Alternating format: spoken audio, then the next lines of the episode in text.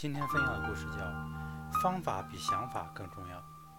在《伊索寓言》中有这样一个故事：老鼠们在一起开会，商讨怎样才能不被猫抓住。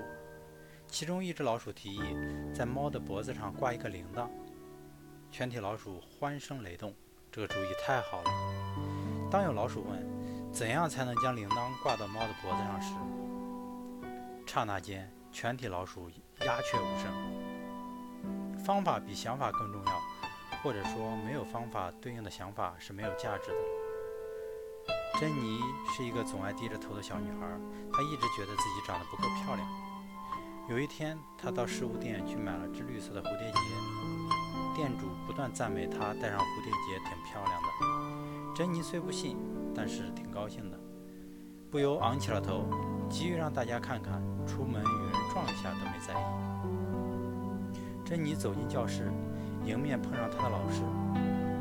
珍妮，你仰起头来真美。老师爱抚地拍拍她的肩膀说：“那一天，她得到了许多人的赞美。她想一定是蝴蝶结的功劳。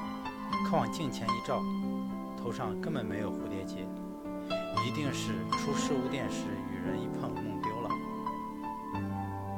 自信原本就是一种美丽，而很多人却因为太在意。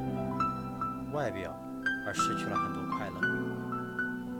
别看它是一条黑母牛，牛奶一样是白的。